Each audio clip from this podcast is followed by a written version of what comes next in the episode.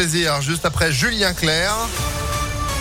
La météo, pour l'instant, c'est plutôt pas mal. Hein on a l'impression qu'on va avoir une belle journée, mais il y a un mais. Oui, on voit ça en détail après l'info de Sandrine Ollier. Bonjour Sandrine. Bonjour Phil, bonjour à tous. À la une, la préfecture et la mairie de Vaux-en-Velin réclament des explications à Renault après l'annonce de la fermeture du site de Lyon-Est. On vous en parlait hier sur Impact FM. Concessions et ateliers doivent baisser le rideau à la fin de l'année. En cause, selon la direction, la dangerosité du quartier et le faible niveau de vie des habitants du secteur, même si elle est depuis revenue sur ses justifications. Dans un courrier commun adressé au directeur du site, la maire de Vaux-en-Velin, Hélène Geoffroy, le préfet évoquent leur profonde préoccupation sur les conséquences pour les salariés concernés.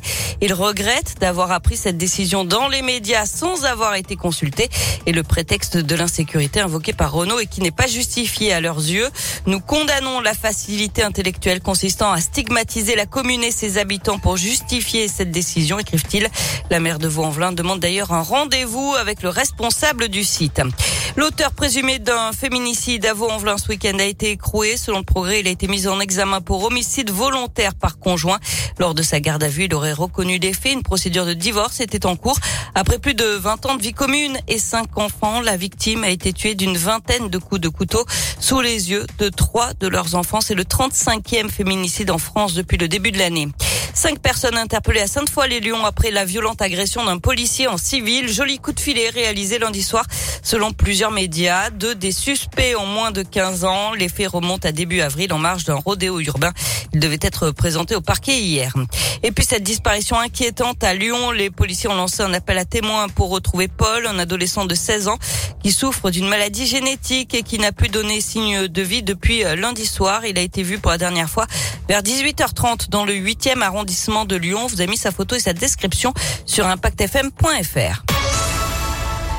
Où en est le plan de végétalisation de Lyon avec 141 millions d'euros investis sur le mandat pour verdir la ville? L'équipe municipale a multiplié ce budget par quatre. Il faut dire que l'enjeu est de taille car l'objectif est de lutter évidemment contre le réchauffement climatique et apporter un peu de respiration aux habitants.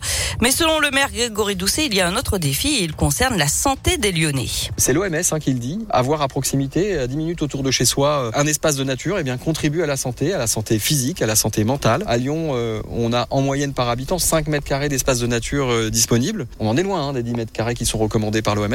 D'où l'importance pour nous de planter partout où c'est possible. C'est 23 parcs et squares sur lesquels on a eu des opérations de requalification avec des plantations plus denses. C'est 25 boisements qui ont pu être aussi réalisés depuis le début de la, mandature. Une quarantaine de chantiers dans des cours d'école ou de crèche sur les 150 qu'on va réaliser sur la durée de la mandature. Donc voilà, l'idée c'est eh bien de travailler cette végétalisation, de l'intensifier partout où on pourra le.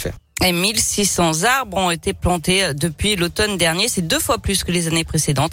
D'ici la fin du mandat, en 2026, la ville de Lyon souhaite avoir planté au total 10 000 arbres. On passe au sport avec du foot de la Ligue des Champions et Liverpool qui s'est qualifié pour la finale. Les Anglais ont battu Villarreal 3 buts à 2 hier soir. L'autre demi-finale, c'est ce soir. Real Madrid, Manchester City. Et puis du basket également ce soir. Et Lasvel qui se déplace à Gravelines Dunkerque à 20h.